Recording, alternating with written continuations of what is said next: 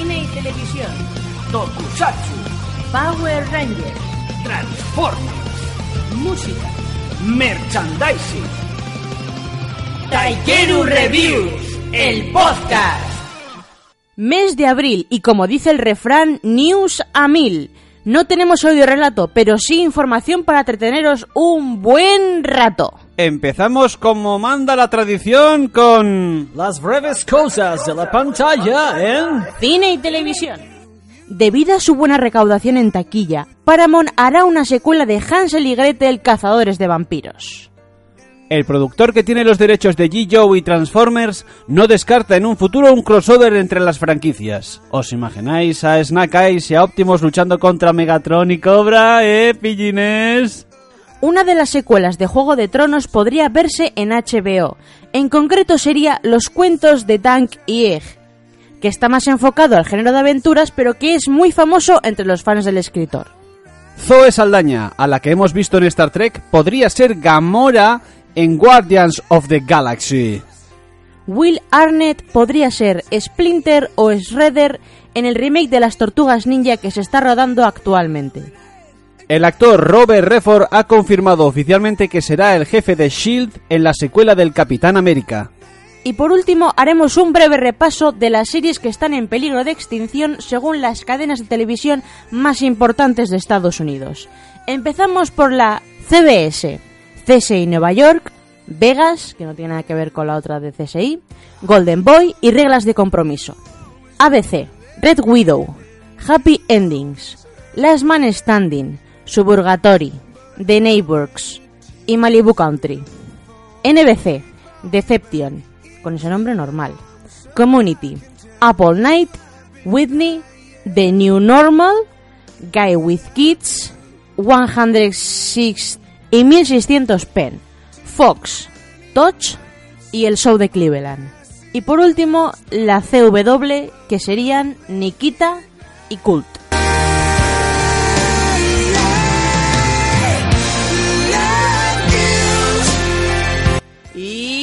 Toku Time!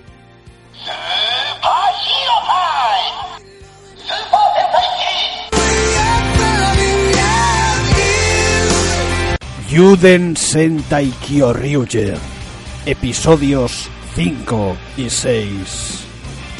El capítulo empieza con nuestros héroes probando el poder de las 23 Yudenchis, o pilas. Algunos poderes de las Yudenchis son de lo más chorras.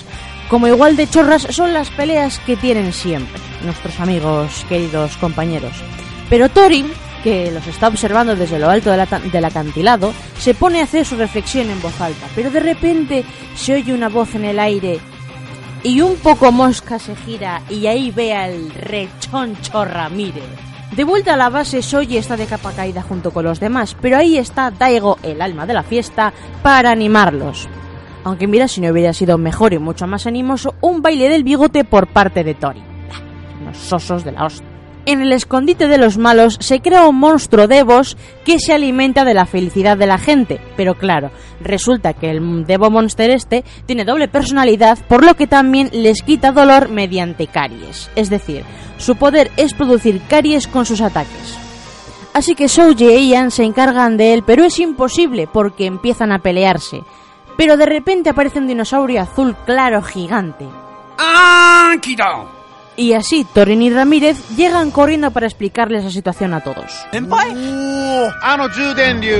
my partner,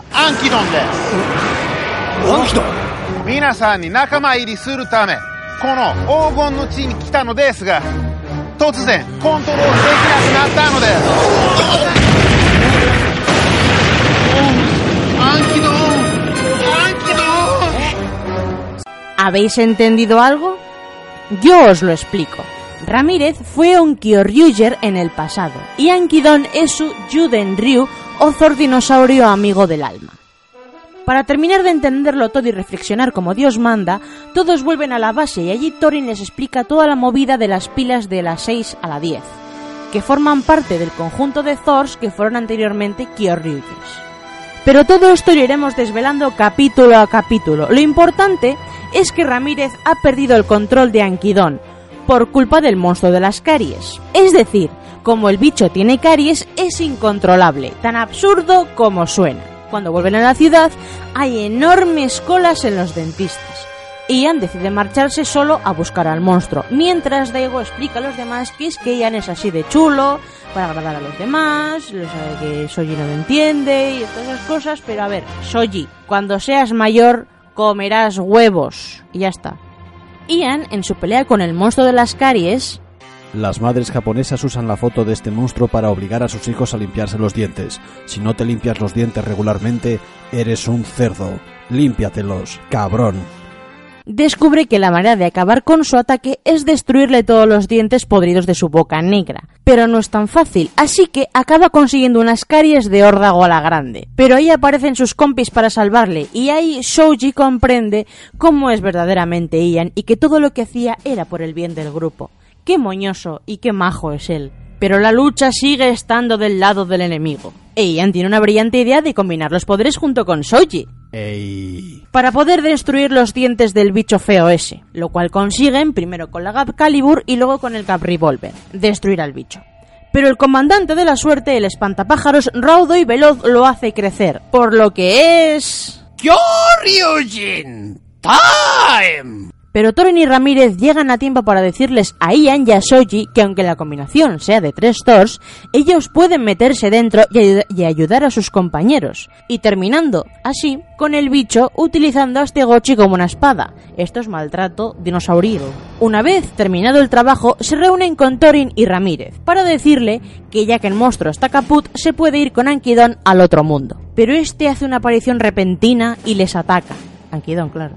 Pero resulta que tiene otro monstruo dentro de él que está manejándole los hilos. Uh, por lo que el capítulo de la minisaga Ankidon acaba así.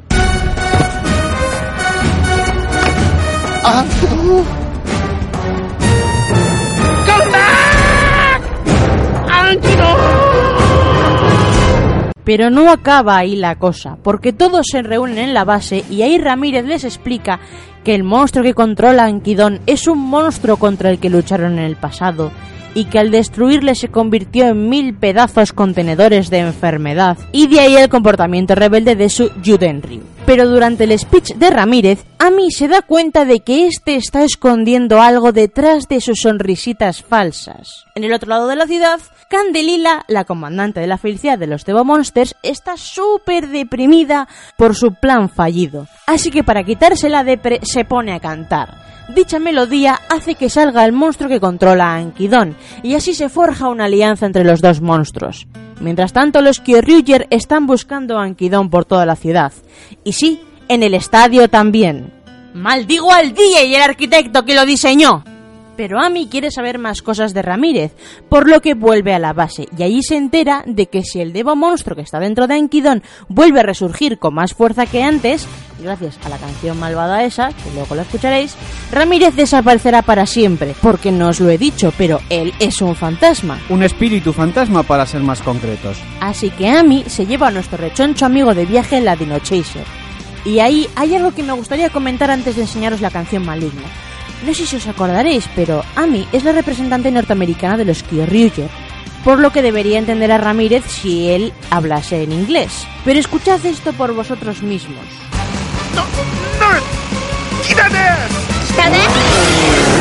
Ya hemos pillado una cagadita de esas en el guion, ¿eh? Ahí tois. Y ahora... Damas y caballeros, les presento al sweet actor que más veces se ha vestido de mujer, como mujer mala y cantando esa bonita canción que a todos nos encandilará. Con ustedes, Candelila.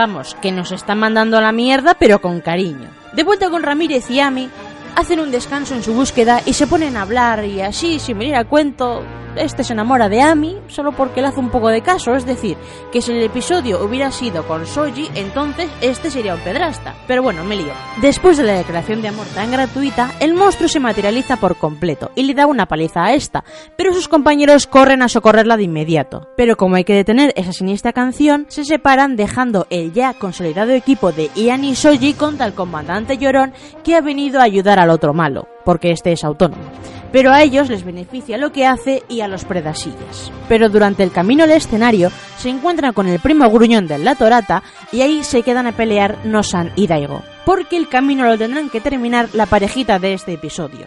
Y así lo hacen, detienen la canción y Ramírez llama a su amigo gigante. ¡Ankidon! ¡Ankidon!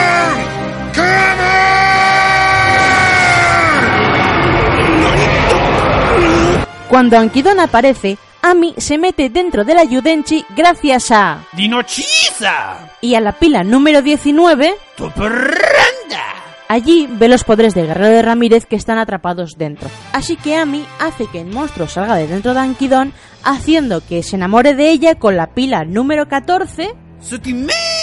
y de esta manera los poderes de Kyoryuger de Ramírez vuelven a él. Por fin aparecen los demás y ayudan a Ami a acabar con el Devo Monster. Bueno, la que se lo carga es ella, los demás solo matan perdasillas. O sea que. Ahí está Ramírez atento mirando desde los arbustos, que se pone en marcha al ver el monstruo crecer. Así que se transforma. Spirit Ranger! Fire!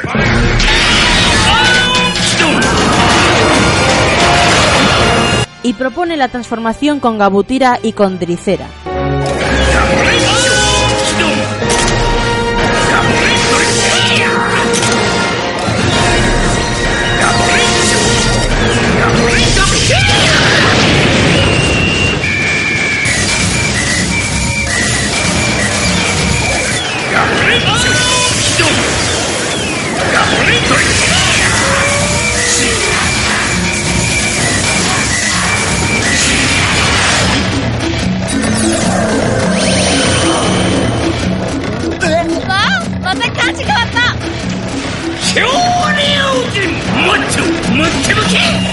Lo que el nuevo combo jurásico se llama Kyoryujin Macho. Una vez terminado el trabajo, Ramírez se marchará a buscar por el mundo al resto de sus antiguos compañeros. No sin antes dejarles la pila de Ankidon para cuando la necesiten, que siempre vendrá bien, claro. En el programa que viene empieza un mini arco que para mí, desde luego, es de momento lo mejor hasta ahora. El arco de Peteragodón.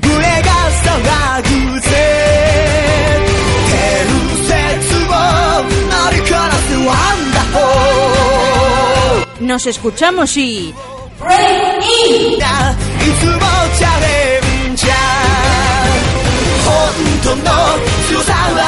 ¡Cama! ¡Ankito! ¡Qué grande, Ramírez! ¡Qué grande! Pero grandes son las noticias en merchandising. y esta semana se han publicado noticias al respecto jugosísimas. ¡Ay, ay, ay! Pero antes de empezar con el menú, permitidme que os comente unas cosillas antes.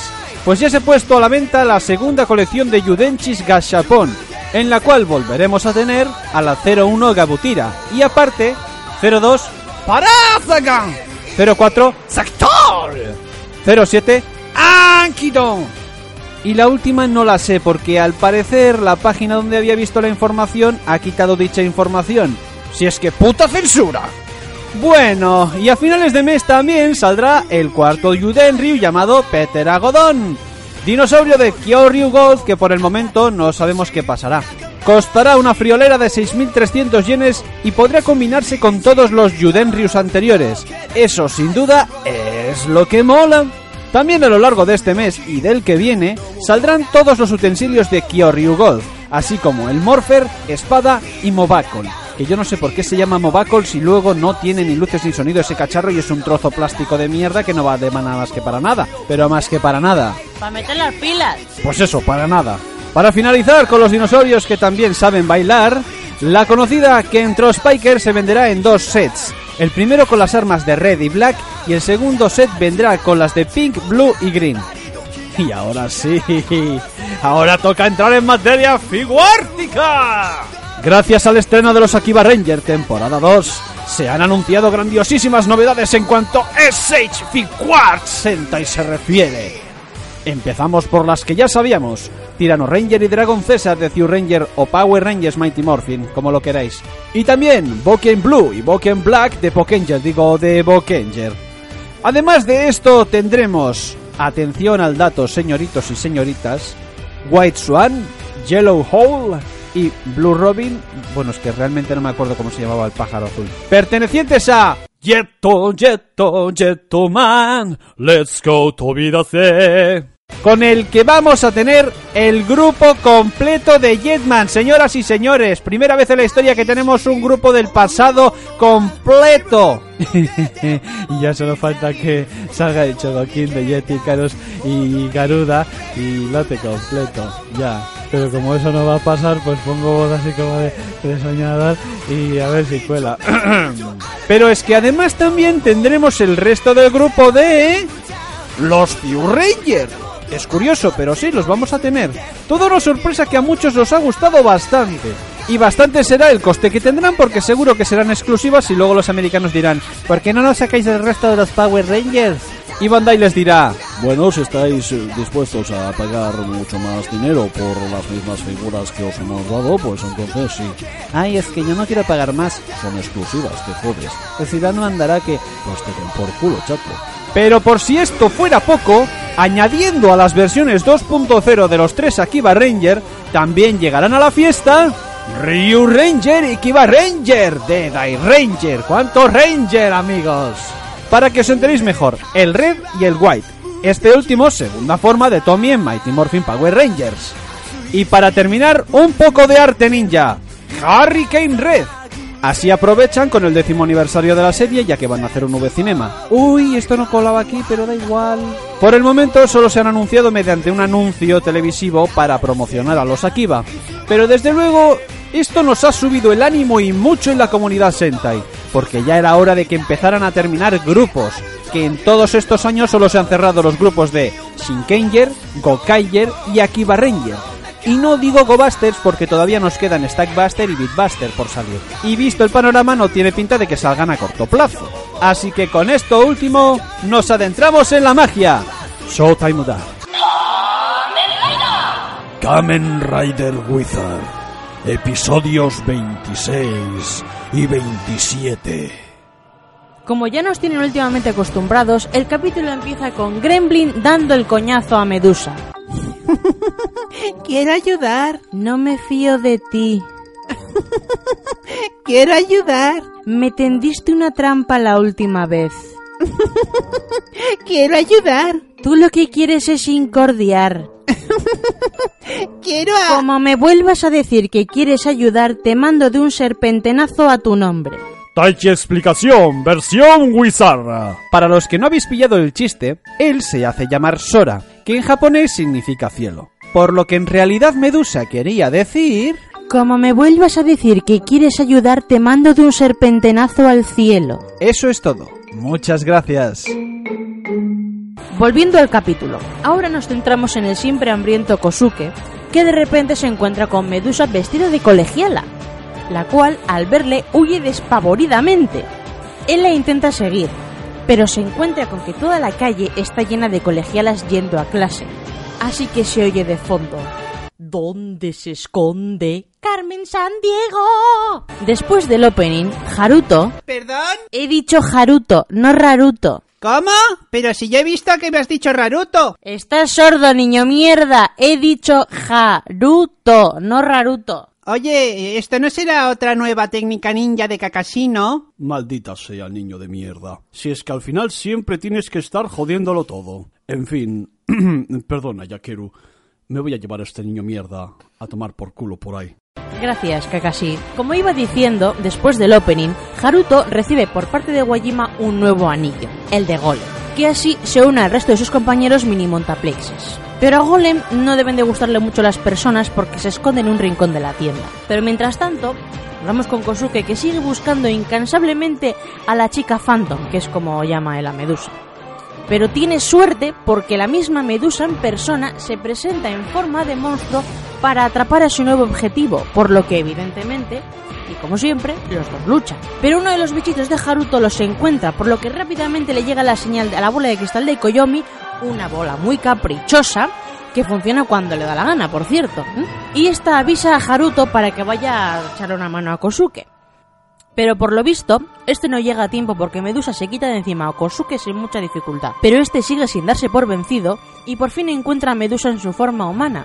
Pero resulta que ella no sabe quién es, ni mucho menos que acaban de darse de leches. Muy extraño todo, por cierto. Pero justo antes de darse cuenta, Kosuke es arrestado por pegar a un policía. Y justo ahora llegan Haruto y Shunpei y ven que la chica a la que estaba molestando Kosuke es Medusa, pero estos son un poco más calmados y deciden esperar y vigilar. Así que como ven que la chica va al instituto, Haruto se viste de colegial con el tan recurrente anillo de Dress Up. Y como de vez en cuando Harutin es un poco capullín, decide dejar tirado a Shunpei y vigilar de cerca a Medusa en el instituto. Durante una de sus espiadas hartas a la chavala, se le acerca un pibonazo a hablar con él, pero cuando se gira, se da cuenta de que es Shunpei travestido. Mientras tanto, en la azotea del instituto, Gremlin y Medusa vuelven a discutir por lo mismo del principio del capítulo. Desde luego, parecen un matrimonio. Bueno, igual mejor una madre con un niño de esos repelentes que son incontrolables y de eso que se... Sí, eso es lo que mejor lo dejo, sin duda. Pero volvamos a donde está el toque cómico del capítulo, señores, porque Sunpei, intentando seguir a Medusa en su forma humana, tiene un traspiés a la hora de confundir los baños, cosa muy normal, pero le sirve para encontrar a la persona en la que, estaba, la que está interesado. Pero volvamos a la comisaría, porque resulta que Rinko, avisada por Kosuke, encuentra en la base de datos de la policía a la chica que fue Medusa antes de ser Medusa, claro. Pero de repente aparece en el instituto Medusa y ataca a una de las amigas de Medusa. Eh, eh, espera, ¿Medusa? ¿Pero no estaba ya allí? Entonces, ¿qué...? ¿Medusa? no entiendo nada, no entiendo nada. Ahora va, ahora va, ahora va, ahora va. No, que no me dejáis terminar, leñe. Lo que iba a decir es que en ese momento aparecían Haruto y Shunpei junto con la chica que se parece a Medusa vestida de colegiala. Así que cuando la Medusa monstruo la ve, se descubre el pastel. ¡Son hermanas gemelas! Pero claro, con la ligera diferencia de que una es humana y la otra no, claro. Así que Haruto se transforma y pelea. Luego a la mitad de la pelea aparece Kosuke, ya que Rinko le ha sacado de la cárcel. Pero lo mejor de todo es que la gemela buena está viendo todo y todavía está flipando pepinos en vinagre por ver a su hermana que se ha transformado en un monstruo. Después de la pelea, Medusa saluda a su hermana gemela Mayu y se marcha, un poco tonto por su parte, más que nada porque iba ganando. Así que ahora empieza la parte de información, es decir, Kosuke y Shunpeya, sí, porque sigo todavía vestido de tía, se va a casa de la amiga de Mayu a contarle a sus padres todo lo relacionado con los Phantoms, con folletos y todo. Eh, y luego en la tienda de antigüedades, Rinko y Haruto hablan con Mayu sobre su hermana, y esta les cuenta lo buenísima hermana que era y todas esas bonitas historias sobre gemelas que tanto molan en Japón. Pero como no, tenemos otra pequeña charla entre Medusa y Gremlin, precisamente en el escondrijo de esta, que casualidad es la casa don- donde vivía con sus padres y su hermana. Pero a la mañana siguiente atacan a la amiga de Mayu, porque si recordaréis, ella era la gate del episodio. Pero ahí está Kosuke listo para quitarse los esbirros de Gremlin, así que Rinko también de paso pide refuerzos a Haruto por el móvil. A todo esto, Mayu recibe un mensaje de la hermana para que se reúnan juntas a hablar y poder explicarle todo lo que ha pasado durante este tiempo sin verse y de paso llevarle a la, desesperación. Eso es lo más importante, llevarle a la desesperación. Mientras tanto, en el otro lado de la ciudad, Haruto y los demás se enteran de la mano de Gremlin que Mayu es otra gate, así que ya es demasiado tarde, claro. Aún así, Haruto va junto con Rinko volando usando sus alas de dragón. Cosa rara. Tienes la moto ahí al lado y acabas de utilizarla para llegar a ese sitio. Pero bueno, son cosas mías. Cuando llega, la pobre Mayu ya está resquebrajándose y para perder más el tiempo se ponen a luchar Medusa y Haruto. Pero Medusa es mucho más fuerte que él y acaba totalmente derrotado en el suelo. Y cuando Mayu ya está a punto de transformarse en Phantom, de repente, después de llamar a su hermana, consigue aferrarse a su esperanza y contrarrestar su desesperación. Y como lo ha contrarrestado, ahí aparece White Wizard, siempre el acecho de nuevos magos, y le propone a Mayu ser una maga como a Haruto en su día. Es decir, que este tío está siempre al loro de ver quién es más fuerte para coger y hacerle mago. Claro. Pero a esta le parece buena idea y decide irse con White Wizard a entrenar para hacerse maga. Intuyo que será un intensivo más que nada porque dentro de poco se acaba la serie. Y así se acaba el mini arco de Medusa. El próximo tendremos la evolución de la bestia.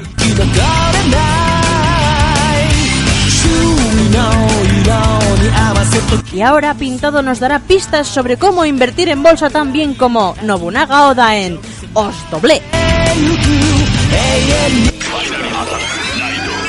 A Víctor Pintado Production.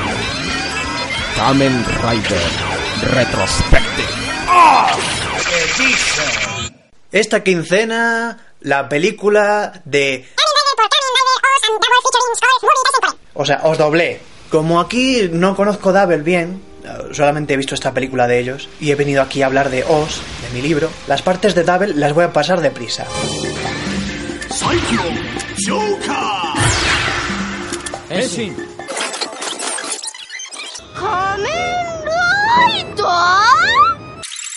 Juro que en tu boda estaré a tu lado. Otra vez se te quema el café. No entres ahí. Al otro lado hay un fantasma.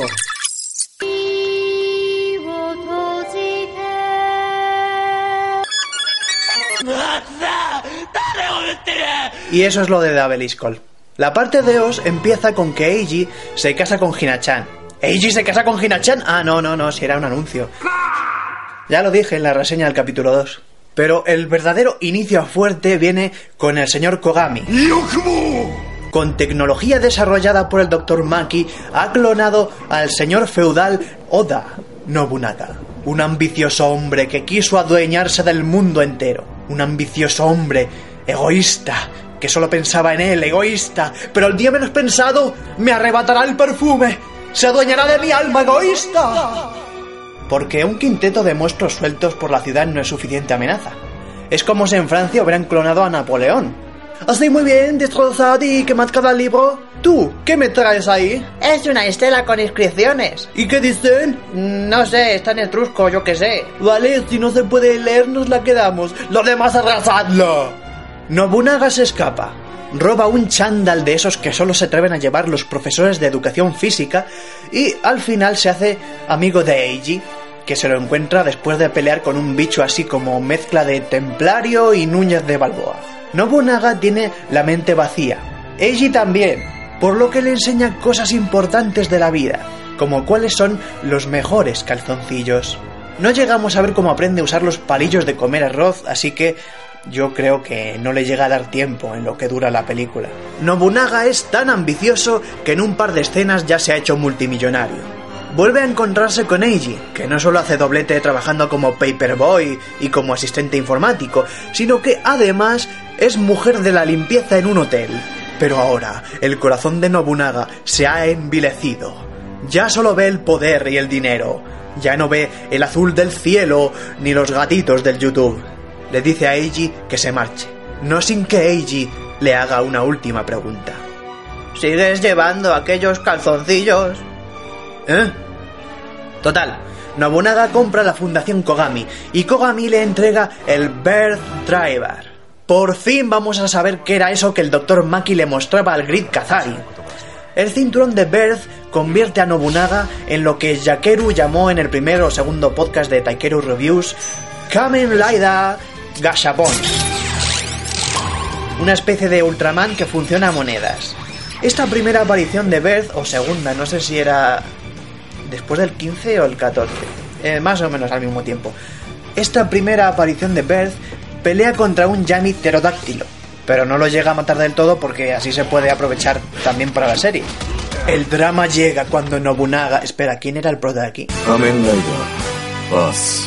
¿Dónde está Eiji? Aparte de acaparar mil puestos de empleo para luego repartir el dinero entre ludópatas y adictas a la bisutería. ¿Dónde está Ank también? ¿Dónde está Ank? Si solo salen dos o tres escenas, una de ellas como brazo parlante, como si lo hubieran embutido en el guion por contrato. De hecho, vamos a oír ahora de corrido todas sus líneas de la película. あんな炎の化け物を生み出すとはなそれなりに力はあるってことかおいエイジ早く片付けろ早くしろ Lo dicho, el drama llega cuando Nobunaga se enamora de una bailarina que es amiga de Hina-chan. Para quienes pensaran que estaba siendo machista en reseñas anteriores, el machista es este programa. Hina-chan solo sirve para que los episódicos sean amigos de ella y para dar risa con su fuerza. Mira, es una chica y es fuerte al mismo tiempo. ¡Ay, es tan irónico!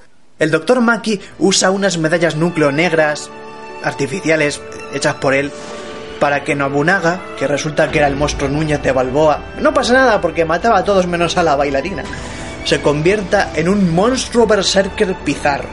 Os le vence en una batalla que para mí tendría que haber sido la final. Y antes de que se muera, no porque Eiji le haya matado, es que es un clon defectuoso, ¿vale? Es un clon defectuoso. No, Eiji no le ha matado, ¿de acuerdo? E- Eiji sigue siendo bueno. Recuerda a la bailarina. Lo estoy resumiendo así a lo bruto, pero es bastante emocionante. Mira que esta peli va a cachos, pero me gustó bastante más que la otra peli de después de Burakawani. Entonces, después de la muerte de esta, las medallas negras salen volando hasta el escenario donde nos habíamos quedado en la parte de Double. Se mezclan las monedas con las Gaia Memories de, de esto que no entendía, pero que se han mezclado, ¿vale? Y nace un monstruo que tiene la misma voz que las Gaia Memories que han salido y también del tráiler de la película y de aquella serie de Blackjack y de Kateni Kaiso, bueno, que, que para mí se nota demasiado que le ha doblado el narrador. Es como cuando en Antena 3 emiten un telefilme de sobremesa y el título lo dice la voz corporativa del canal. Asesinato silencioso. Sabes que va a ser mala, mala. Kamen Rider Oz se alía con Kamen Rider Double, que sabe que para vencer a Kamen Rider Core, así se llama el bicho, tienen que ir a un sitio subterráneo para romper un cristal energético. Si lo dice Double yo me fío, pero que conste que la escena me hace sentir un déjà vu. ¡Corred, insensatos! Porque primero bajan deprisa por una cima sin fondo con este bicho gigante de fuego pisándole los talones, cayendo al final en una laguna subterránea. La próxima película de Kamen Rider la quiero directamente dirigida por Peter Jackson y que la voz del Oz Driver la doble Pepe Mediavilla. ¡Fuego secreto! ¡Llama de Ano! ¡Fuego oscuro! ¡Llama de Udun! Destrozan el cristal, matan al Balrog, digo al, o sea, al, al peligroso Core. Y bueno, cada uno vuelve a la superficie por su lado.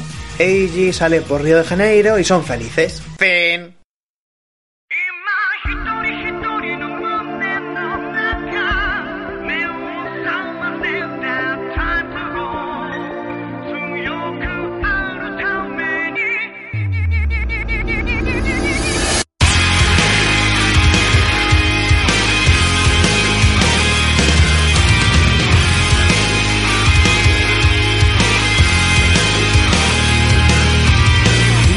Os doblé. Ya nos quedará ese nombre de por vida. Y lamentablemente en los Riders no damos tantos saltos de alegría como en los Sentais, ya que aquí escasea un poco más el merchant. No obstante, ha salido a la venta la web correspondiente a Beast, y decir que es de lo más completo de la línea. El set contiene los cuatro estilos diferentes, Dolphy, Bafa, Cameleo y Falco, y la figura montable de Quimera, de la misma forma que podemos ver cuando Beast hace el Engage. Y también dentro de poco en esta misma línea saldrá el modo Hyper de Beast. Y hablando de WAPs, este mismo mes saldrá también la correspondiente a Wizard Infinity Style, que seguirá costando en torno a los 2.500 yenes y más barato en Mandarake. Así a lo tonto le estoy haciendo una publicidad encubierta Mandarake del carajo. Pero, ¡hey! Tú y yo lo sabemos. Los mejores precios después de a Miami vienen a Mandarake. Javitron lo sabe bien. Los Transformers siempre acaban acojonados cada vez que él entra en Mandarake. Pero sigamos con los guizarros. Y viendo que este mes Haruto irá hasta el infinito y más allá, se han presentado los pre-orders para las armas nuevas que tendrá este. Una nueva espada hacha muy curiosa. Y cambiando de tema, aunque aún no hay fecha de salida oficial, ya queda menos para la versión del Wizard Driver de White Wizard Version, donde esta vez en vez de decir Please Al escanear un anillo, ahora nos dirá Now. Muy gallito él. Para terminar, recordaros que el videojuego de PS3 Kamen Rider Bad Ride Wars saldrá a la venta el 30 de mayo. Y tiene una pintaza espectacular, no. Lo siguiente.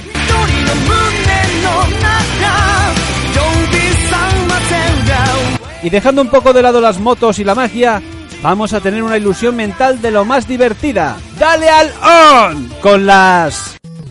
Curiosidades.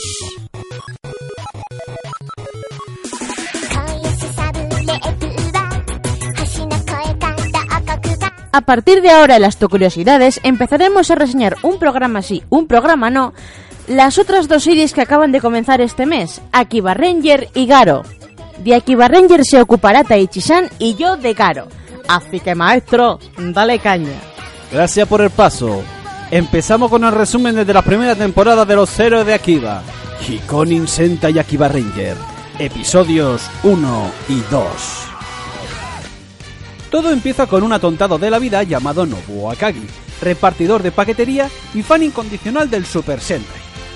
Un día repentino se cruza con una chica con una bata blanca llamada Hiroyo Akase, o doctora traducción literal, y le dice a Nobuo si quiere ser líder de unos Sentais que está creando. Y él, claro, acepta encantado. Junto a Akase está una chica con cara de pocos amigos llamada Mitsuki Aoyagi, quien realmente es una karateka muy fuerte y es muy desconfiada. Poco más tarde se encuentran con Yumeri Amoegi, una cosplayer y actriz del día a día que se toma muy en serio su hobby, y en ese caso va cosplayada de gatita, bueno, casi toda la serie. Por lo que todas las terminaciones de las palabras son ña. Una vez presentados a los protas, Akase les lleva a un garito Sentai donde Akagi y Yumeria flipan en colores. Aoyagi ni Funifa y les entrega unas figuritas basadas en un anime ficticio llamadas Moe Moe Seto Kyun. ¿Cómo, cómo? Moe Moe Seto Kyun. Les dice que será su nuevo Morpher y que tan solo tienen que decir ¡You monstruo! O dicho de otra manera, ¡Ilusión ahora! Muy Sailor Moon para transformarse. Dicho esto, se transforman y aparecen en los famosos exteriores rocosos vistos mil y una veces en las series de Toei. Acto seguido, aparece una tipa vestida de cuero y con pintas de nazi moderna llamada Malsina, quien será su archienemiga mortal. Y comienzan las peleas más absurdas luchando contra los masillas funcionarios vestidos con trajes muy muy característicos. También aparecerá un tipo muy malo con un nombre bastante largo y difícil de pronunciar, que será el primer malo del episodio. Así logran vencer su primera batalla, pero En el episodio 2, estando los tres protas tan entusiasmados por haberse transformado en Sentais llamados Akiba Rangers, Akase para joder literalmente la marrana, va y les dice que son solo ilusiones. Pero, ¿qué ha estado Chopi? Gracias a esa gracia de Akase, valga la redundancia, les dan un bajonazo del demonio. Yumeria se pone a beber, Aoyagi a entrenar mientras fricazos andan poniéndose las botas, Akagi cae desesperado en el aparcamiento del estadio de béisbol, y justo en ese instante, nuestro Nobuo se topa casualmente con el actor de Bam Bam. Para quienes no sepáis quién es, es de Carret. Entonces Akagi, al llamarle, de Carret le dice que todos los Super Sentais hablan de él y que quiere luchar junto a Akiba Red en la batalla, que quiere ser su gran compañero. Pero esto solo ha sido una paja mental de Nobuo, ya que el verdadero está flipando por ver a un fricazo tirado en el suelo. El actor le dice que va a una convención de Power Rangers SPD y que lo sentía mucho, pero que no era Van, sino Sainai Ryuji, el actor original. Y sí, en efecto, se habla de Power Rangers SPD precisamente porque en esa época se empezó a doblar en japonés dicha serie. También la vendían en DVD a un precio desorbitado como todos los DVDs en Japón, pero bueno, eso no es novedad. Y por eso aprovecharon para meter el tema de Power Rangers. Muy bien, por cierto. Mientras tanto, Aoyagi y Yumeria se piran a buscar no sé qué del anime ficticio y entonces en un callejón se encuentran a Malsina haciendo fechorías con un nuevo monstruo que en el primero también salía, ya os he dicho, pero en esta vez se llama diferente, también de nombre impronunciable, y tan impronunciable el nombre que hasta Malsina tiene que sacarse una chuleta por si acaso. Y aún así creo que no lo llega a pronunciar del todo bien, si es que este acento de Kansai es más cabrón. Aún así, y aún sabiendo que no era real, las chicas se transforman y adivinad dónde aparecen.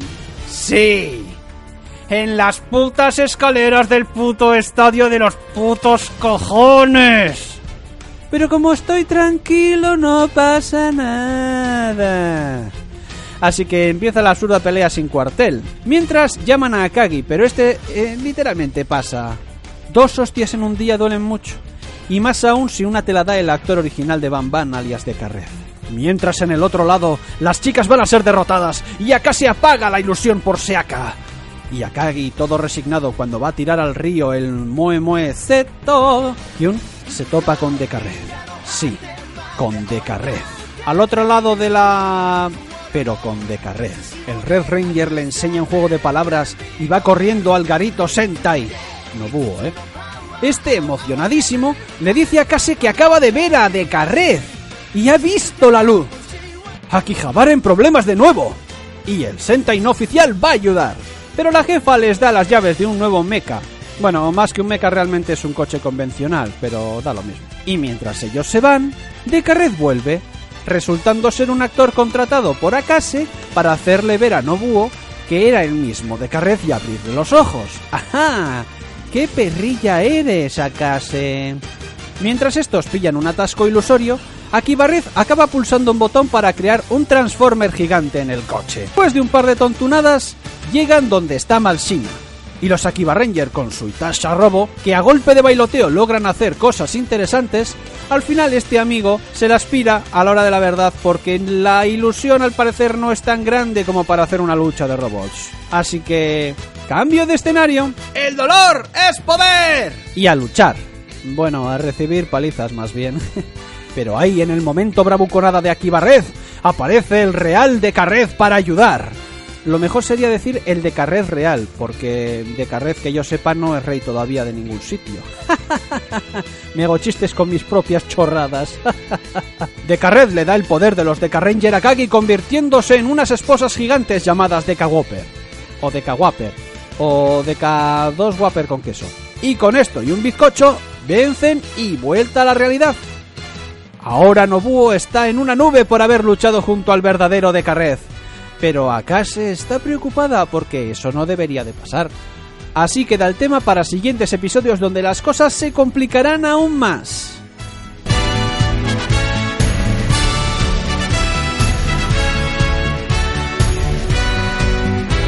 Y en el programa que viene ya podéis abrigaros bien, porque la nueva serie de Garo no dejará a nadie indiferente. Mientras tanto, vamos con ritmo tunante a la sección de... シャバで歌って変身シャバで歌って変身シャバで歌って変身ヤケルミュージックステーションフリーズ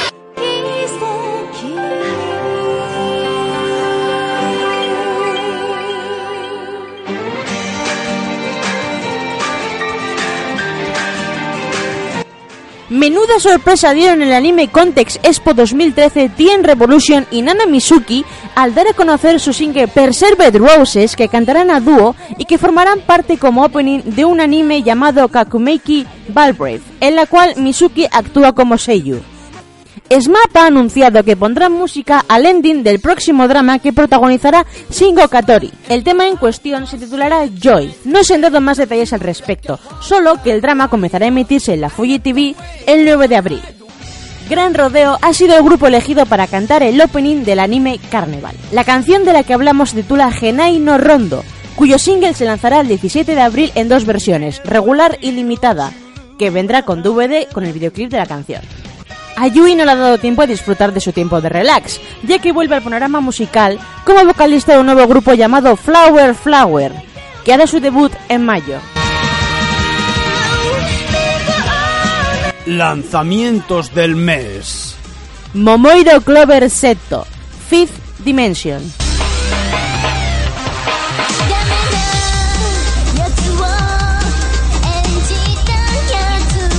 Mamoru Miyano. Saga, digo, perdón, Canon.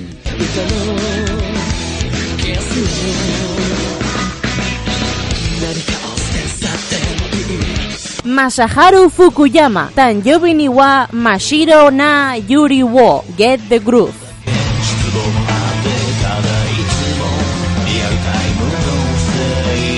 Nico touch the walls. Shout to the walls.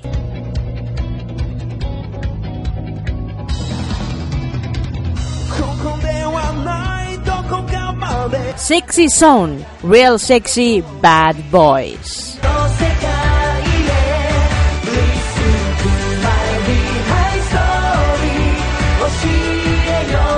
Nami Tamaki, Real.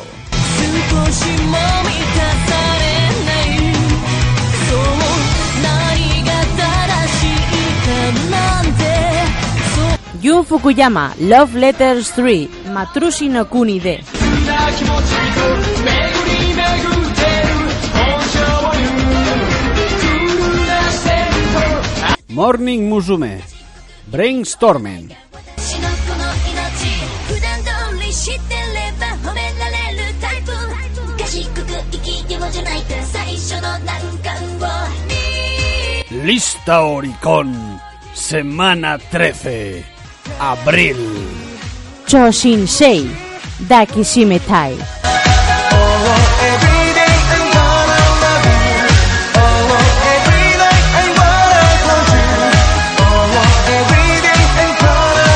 Clara. Bye bye Happy Chase.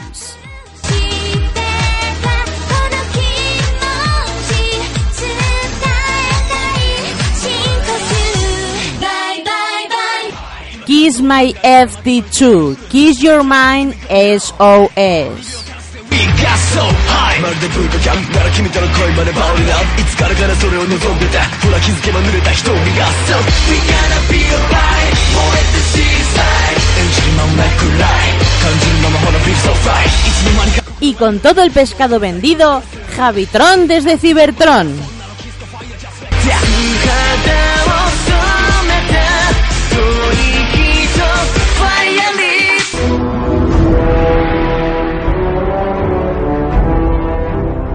Capitron presenta el alucinante mundo de los Transformers, protagonizado por Optimus Prime.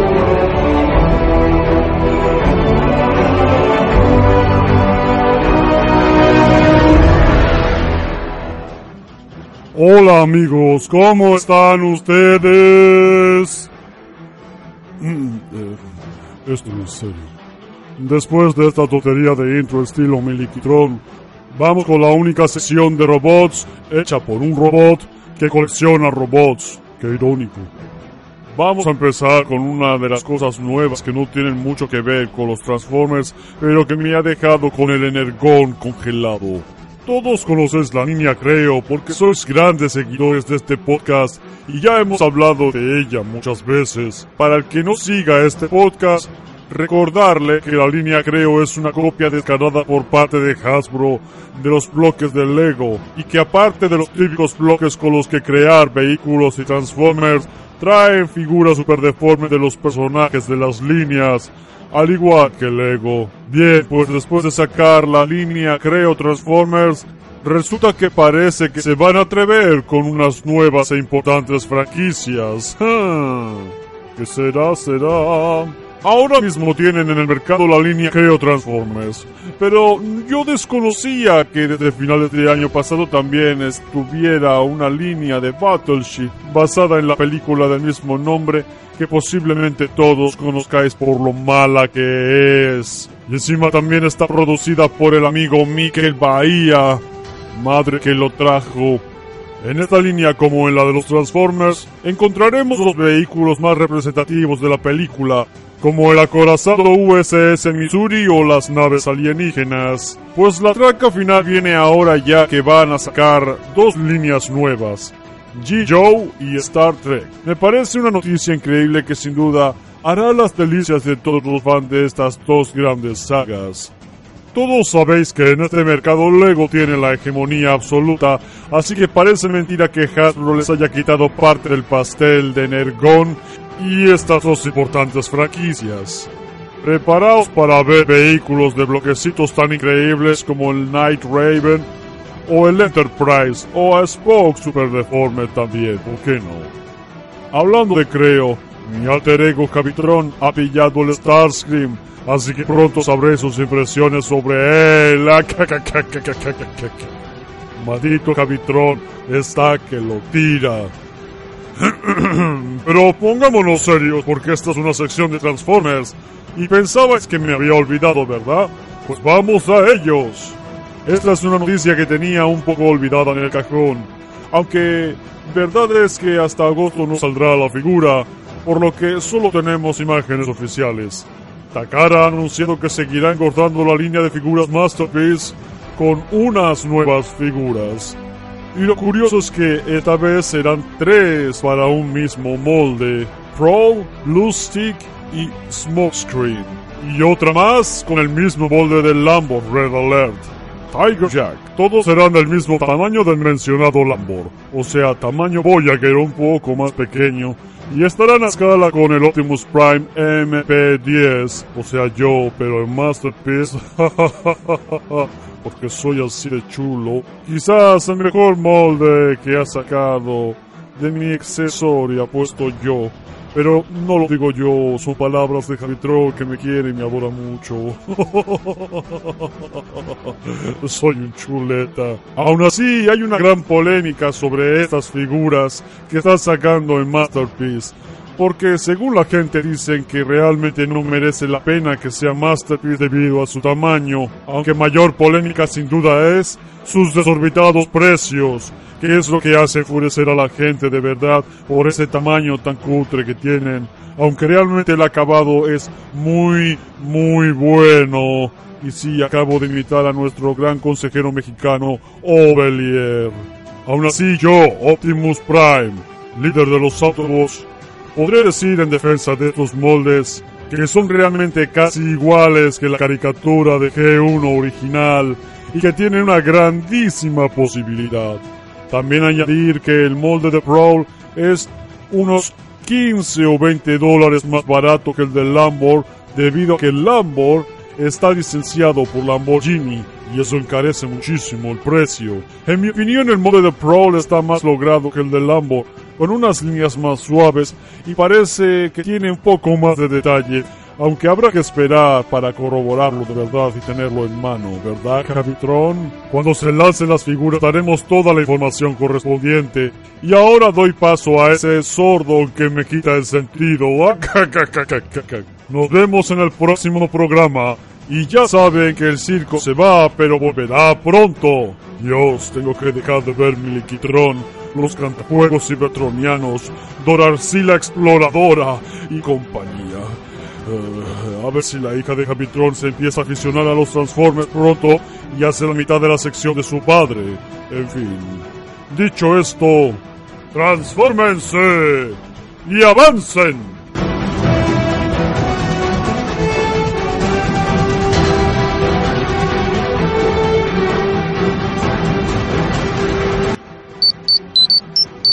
Fordon al aparato, dígame.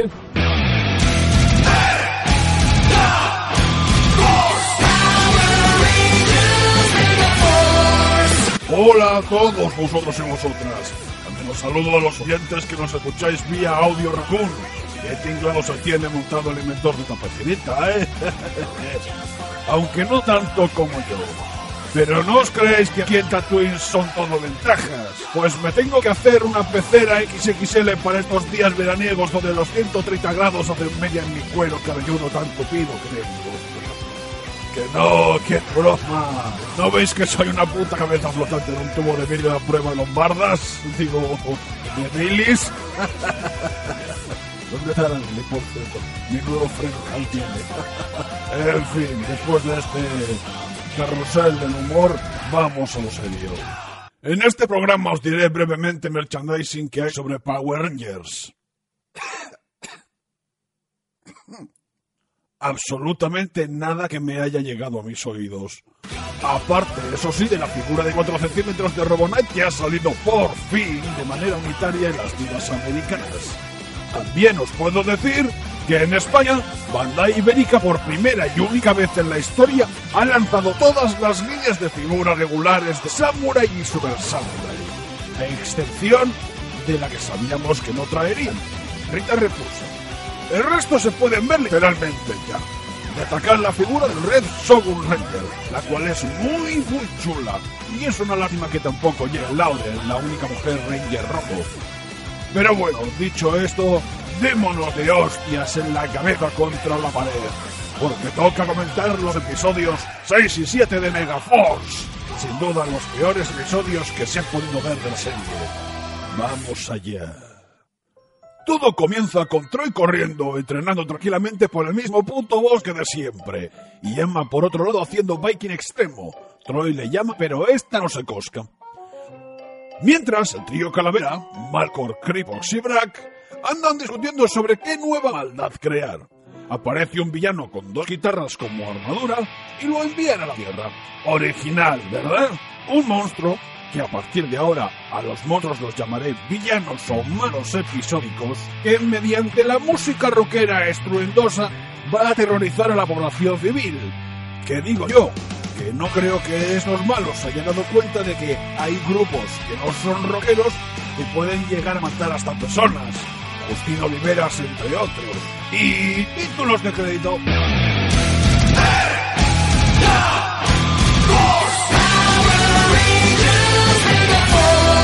Volvemos con Troy buscando a Emma cuando este, con su cara de pánfilo, escucha a alguien cantar.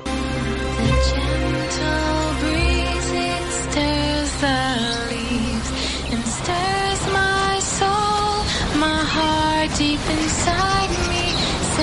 my worth as one earth. A greater whole all connected as one. So bloom bloom and share your sweet perfume. Flowers bloom. Emma se pone a cantar así sin más como si de una princesa Disney se tratase, haciendo con ello que digitalmente los árboles hagan florecer brotes. Vamos, que con esos poderes, ¿quién quiere ser Ranger Rosa? Dale una patada al atontado que tienes delante y sé la segunda Ranger Roja. Mientras el colega villano empieza a estragar la ciudad con su sonido discordante. Y este es el momento donde vemos que todos los secundarios también son los peores actores que han podido encontrar. Eso es ahorrarse pelas y no lo de irse al McDonald's a comer. Diré más. No son creíbles ninguno de los actores por igual, porque no es creíble ni tenso, y eso que es digital. Eso sí, ese ruido al profe Glenn que le mola. De hecho, se pone a bailar delante de todo el mundo. Entonces entran en la escena los protas. Se transforman y comienzan los ostiones con los luces. Porque es del mal villano empezar una lucha sin enviar a los nositas de la serie, claro. El tema que no se entiende en este episodio es que la música del villano solo afecta directamente a Troy y a Emma, lo cual en Ghost Ranger tiene su sentido, pero aquí literalmente no. Fijaos si es desquiciante el villano, incluso toca las pelotas al trío Calavera. Volvemos al instituto, donde unos tipos que se hacen los guaches con un radio cassette de Fisher Price hacen que a Emma le haga doler la cabeza. ¿Por qué? Da lo mismo, un niño no se pone a pensar esas cosas.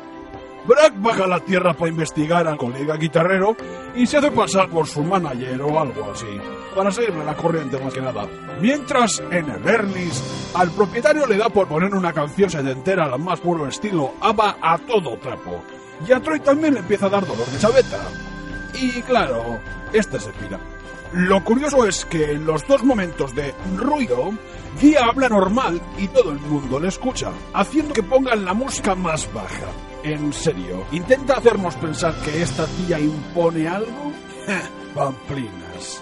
La música vuelve a sonar y después de joder un poco la Lelau, finalmente Jig, Noah y Guía van a su bola a luchar con el villano que está haciendo un concierto en el mismo sitio donde la villana de los Kyoryu hace su recital. El mismo donde la chica de la peli de Os Doble Este es el segundo escenario más odioso después del estadio de béisbol, os lo aseguro. El tema es que los héroes llegan y Brack se interpone haciendo que, de manera estúpida, suelte todo su plan, como buen palote. Y el villano, gracias a una parabólica, transmite su música por todo el mundo. Y con todo el mundo me refiero que aparecen malos actores en sets parecidos a Kenia, Francia, China y Egipto. Y en casi todos con su bandera para que por si acaso reconozcas qué parte del mundo es. y todos hablan en inglés, es curioso. Troy y Emma las pasan todas, no solo por la música, sino porque siguen actuando como el culo. Pero entonces Troy ve un árbol florecido y se le enciende la bombilla. Y cuando Brack está a punto de dar el golpe de gracia a los Rangers, aparece Emma cantando así con instrumentos que fluyen de quién sabe dónde. Junto a tu Troy, sí, ahora Troy lo voy a llamar a tu Troy, tonto Troy, da igual. Las flores florecen, petalillos por todos lados, guerra de músicas, y al final, menos mal que no es reggaetón, porque si no acabamos liándola. Bueno, el caso es que la parabólica digital acaba petando, la música termina, el mundo agradece que se haya acabado el tema, y el villano peta. Pero claro, ahí está Brack para que los combats le hagan efecto. Y entonces batalla de Megazords a pleno rendimiento. ¡Ay! Se lo cargan con el ataque estándar y listo. Así que Malco se mosquea con Brack porque no ha sido capaz de hacer nada. Por lo que Gripbox será el próximo en volver a la Tierra. Finalizamos con todos en el Ernest flipando porque Emma sabe cantar. En fin, ya en el siguiente episodio, como he dicho antes, Creepox será el que baje a dar estopa. Mientras el episodio empieza en el Insti, donde dos anormales imitando a Bulky Skull, pero al revés y de mala manera, intentan tocar las pelotas a todo el mundo diciendo ¿Quieres llorar? ¿Quieres llorar? ¡Ja, ja! Soy malote, tío. El caso es que pillan a Troy, porque son así de malotes. Pero como este tío es tan inexpresivo, pues hace que los malotes se vayan y encima con malas caras. Pero claro, toca los cojones a un criejo nerd intentando humillarlo, y ahí está tonto Troy para salvar al niñatín. Mientras en la nave espacial, Brack y Kripos discuten. Y título de crédito.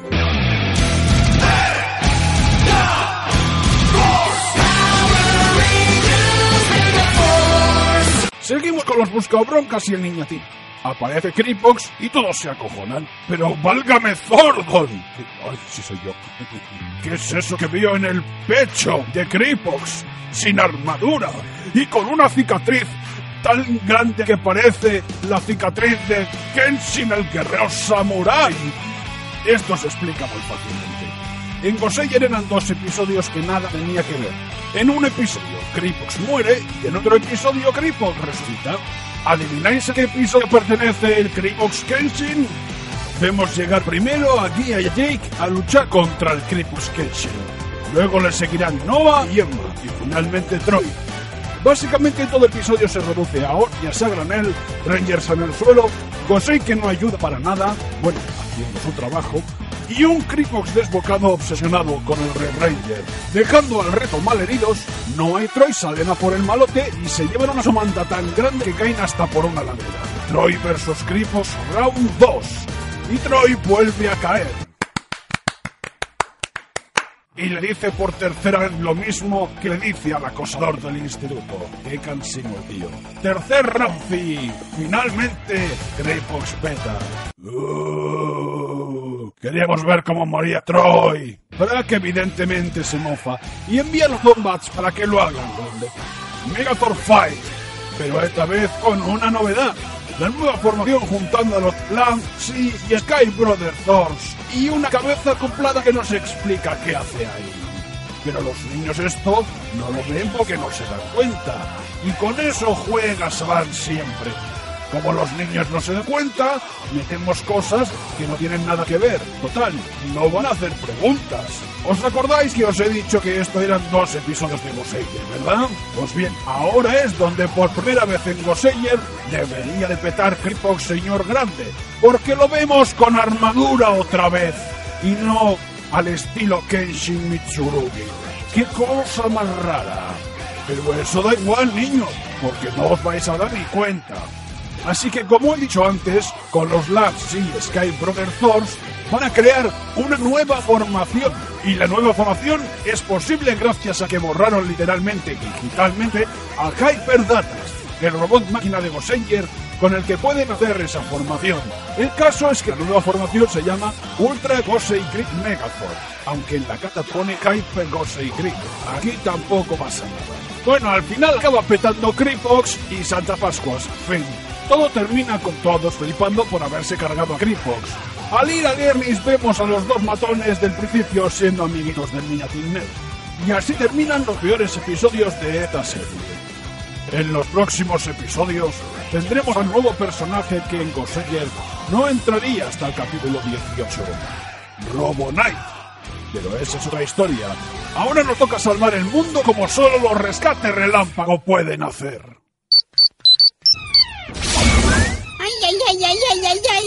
¡Los archivos de Alpha 5! Buscando datos de Power Rangers. Número 00008. Power Rangers Lightspeed Rescue. Situación. Comenzamos la era Disney en España con significativos cambios. La primera es el nombre.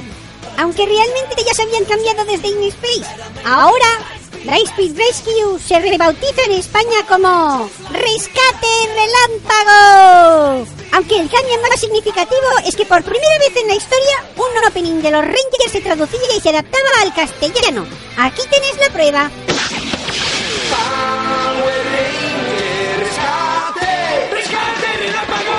Dicho esto, vamos a la serie en sí, donde por primera vez la serie tendrá su libertad sin necesitar ninguna historia Made in Savants, por lo que tiene su autoconclusión a lo largo de 40 episodios, ni más ni menos. Todo comienza en la ciudad de Marine Bay o Bahía Marina, donde unos demonios empiezan a atacar y causan revuelos a la población. ¡Qué novedad! Pero la novedad real es que una organización gubernamental llamada Rescate Relámpago o Lightspeed Rescue acuden al rescate gracias a sus poderes y potenciales. Aún así, estos elegidos son civiles al azar que gracias a su destreza lograron unirse para crear esta nueva fracción gubernamental de Power Rangers.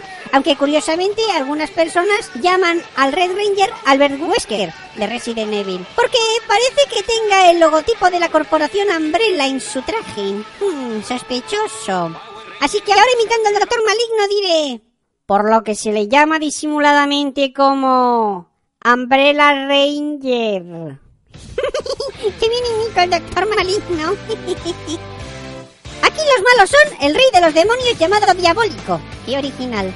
Que fijaos si es malo que acaba arrastrando a los dioses del Olimpo e hijos a cometer fechorías. Y entre ellos están Bashira, Loki y otro príncipe del Olimpo. Vamos, Thor para ser más claros. Aún así, el capitán William Mitchell es el que tiene la culpa de todo, por una movida que le pasó con sus hijos hace tiempo. Lo cual, como es un genio, creó la base dentro de la propia ciudad para sus movidas y para que no se repita todo de nuevo, claro. Hay que dar un apunto relevante, y es que para ser la primera serie de Disney, quisieron hacer algo original y crearon el primer Ranger exclusivo de la franquicia, el Titanium Ranger, por lo que la producción salió un pelín más cara. Y como manda la tradición Ranger, a excepción de los Lost Galaxy, al terminar la serie todos los poderes se van a tomar a aspas por ahí, lo que cada vez me hace pensar más que esa guerra legendaria tendría cada vez menos sentido si tras sus series generaciones de Ranger pierden sus poderes. ¿Es que vuelven a recuperarlos pagando una fianza o qué? Los Lightspeed Rangers son Carter Grayson, Red Rescue, líder y bombero del grupo. Chad Lee, Blue Rescue, el asiático Chachi y nadador extremo, Kelsey Winslow, Yellow Rescue. La chica con más testosterona que hay, escaladora profesional y con más cojones que cualquier tipo del grupo, Joel Rowlings, Green Rescue, afroamericano con toque Damon. Es piloto profesional y amante de los caballos, ya me entendí. Y ahora los hijos de... de los hijos del capitán, no falten. Dana Mitchell, Pink Rescue, esta es la capienchufada porque sí, así se lo dijo su padre.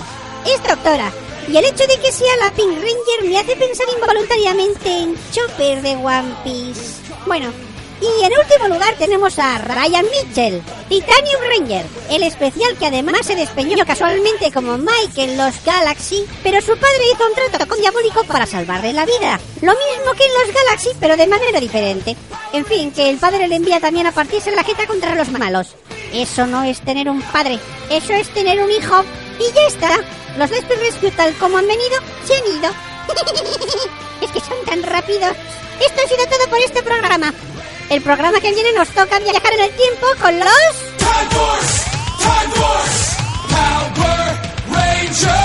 Hasta el programa que viene. Y que Que el poder os proteja.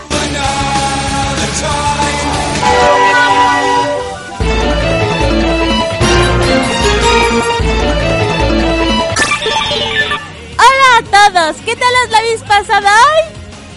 ¿Que os ha encantado Akiba Ranger? La verdad es que a mí me hubiera gustado mucho ser una Akiba Ranger para poder evadirme de tanto viaje en el tiempo dentro de un sitio cerrado toda mi vida.